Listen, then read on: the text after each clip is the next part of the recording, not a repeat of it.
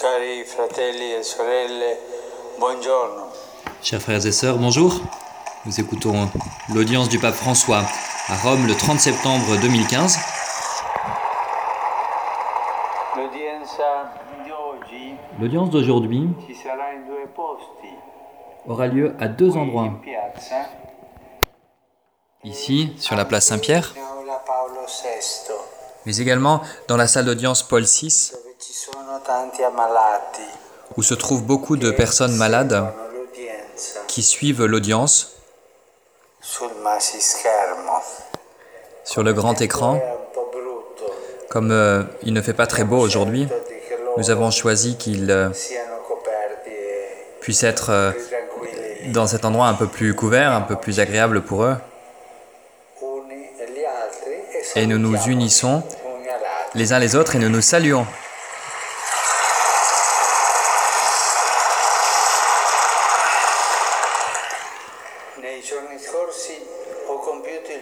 Ces derniers jours, J'ai fait mon voyage apostolique à Cuba et aux États-Unis.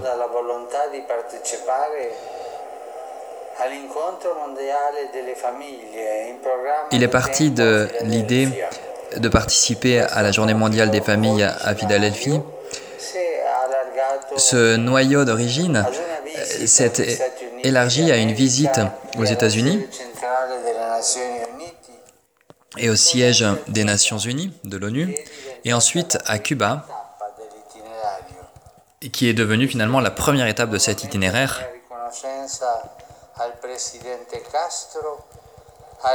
Et je veux à nouveau exprimer ma reconnaissance au président Castro, au président Obama et au secrétaire général de l'ONU, Ban Ki-moon, pour l'accueil qu'ils m'ont offert. Je remercie et je salue mes frères évêques et tous les collaborateurs pour le grand travail qu'ils ont accompli et pour l'esprit d'Église qui a animé ce travail. Missionnaire de la miséricorde. Voici la manière dont je me suis présenté à Cuba, une terre riche de beauté, de culture et de foi.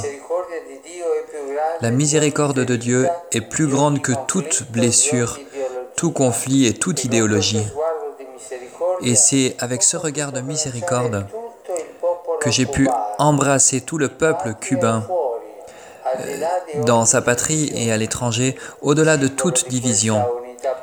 Le symbole de cette unité profonde de la patrie cubaine, c'est la Vierge de la Charité del Cobre, qui justement il y a patrona 100 ans a été proclamée patronne de Cuba.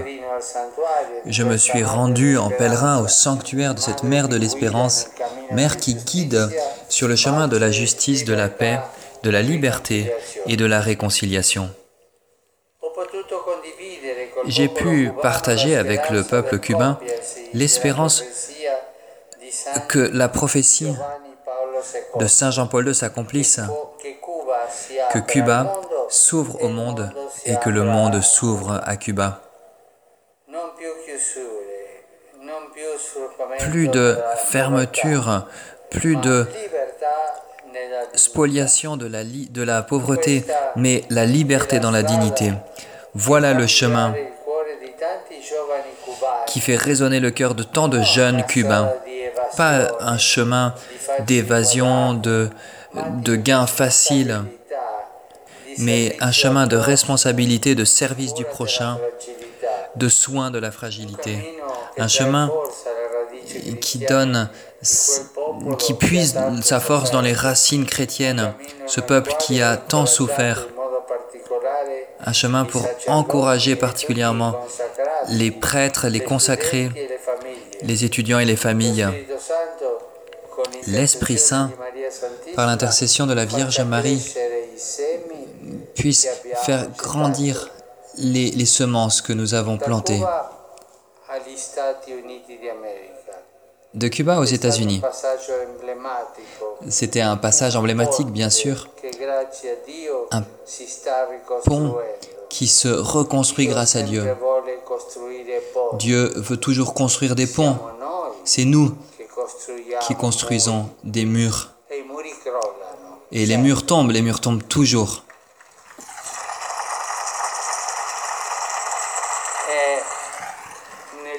Eh bien, aux États-Unis, j'ai accompli mon voyage en trois étapes, Washington, New York et Philadelphie. À Washington, j'ai rencontré les autorités politiques, les, les, gens, les évêques, les consacrés, les prêtres les plus pauvres et les plus marginalisés. J'ai rappelé que la plus grande richesse de ce pays et de son peuple se trouve, réside dans son patrimoine spirituel, qui est si riche aussi. Je les ai donc encouragés à poursuivre la construction sociale dans la fidélité à ses principes fondamentaux. Tous les hommes sont créés par Dieu égaux, dotés de droits inaliénables, la vie, la liberté, la poursuite du bonheur. Ces valeurs qui sont partagées par tous trouvent dans l'Évangile leur plein accomplissement, comme la canonisation du Père Junipero Serra l'a bien montré, lui qui est franciscain, grand évangélisateur de la Californie. Saint Junipero montre le chemin de la joie. Aller à la rencontre des autres et partager l'amour et la joie du Christ. Voilà le chemin du chrétien, mais aussi de tout homme, de tout homme qui a connu l'amour. Ne pas garder l'amour pour soi-même, mais le partager avec les autres. C'est sur cette base religieuse et morale que sont nés et que sont, ont grandi les États-Unis d'Amérique. Et c'est sur cette base qu'ils peuvent continuer à être une terre de liberté et d'accueil et collaborer à un monde plus juste et plus fraternel. À New York, je me suis rendu au siège central de l'ONU. J'ai salué le personnel qui y travaille j'ai rencontré le secrétaire général et les présidents des dernières assemblées générales et du Conseil de sécurité. Je me suis adressé aux représentants des nations et dans la suite, à la suite de mes prédécesseurs, j'ai renouvelé l'encouragement de l'Église catholique vis-à-vis -vis de cette institution dans son rôle pour la promotion du développement et de la paix. J'ai rappelé particulièrement le besoin de s'engager ensemble effectivement pour le soin des autres. J'ai aussi rappelé l'appel à arrêter toute forme de violence contre les minorités ethniques et religieuses et contre les populations civiles. Pour la paix et la fraternité, nous avons prié au mémorial de Ground Zero avec les représentants d'autres religions, les membres des familles de beaucoup de personnes qui étaient décédées et des habitants de New York, une grande variété de culturelle de personnes. Et c'est pour cette intention aussi que j'ai célébré l'Eucharistie au Madison Square Garden à Washington et à New York. J'ai aussi rencontré des œuvres de charité et éducatives qui représentent l'énorme service rendu par les communautés catholiques, des prêtres, des religieuses, des religieux, des laïcs, de ces services qu'ils rendent dans ces domaines. Le sommet de mon voyage a été la rencontre des familles à Philadelphie, où l'horizon s'est élargi au monde entier à travers le prisme de la famille, pour ainsi dire. La famille, qui est l'alliance féconde entre l'homme et la femme, est la réponse au grand défi de notre monde, qui est un double défi, la fragmentation et la massification, deux extrêmes. Et qui coïncident et qui se soutiennent l'un l'autre. et qui soutiennent ainsi le modèle économique de la société de consommation. La famille est la réponse car elle est la cellule d'une société qui combine la dimension personnelle et communautaire et qui en même temps peut être le modèle d'une gestion durable des biens et des ressources de la création.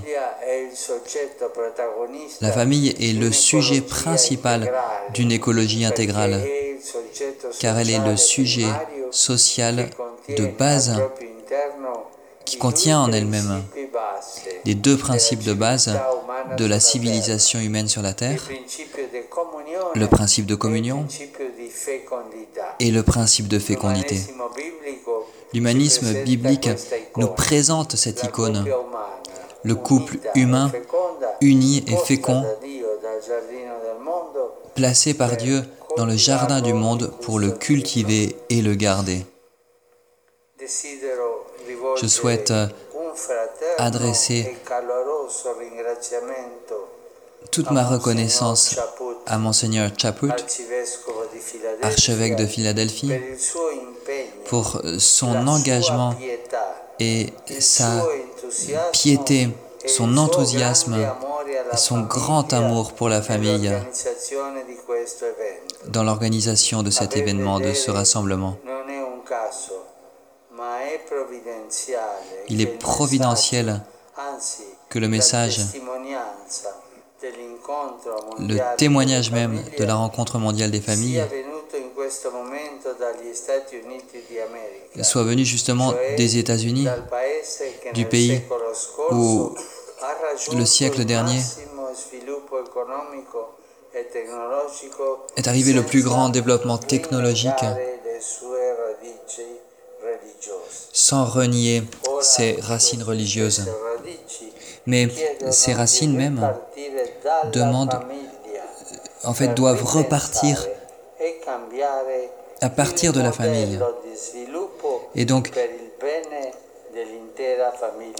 il doit changer ce modèle de développement pour la famille humaine tout entière. Merci.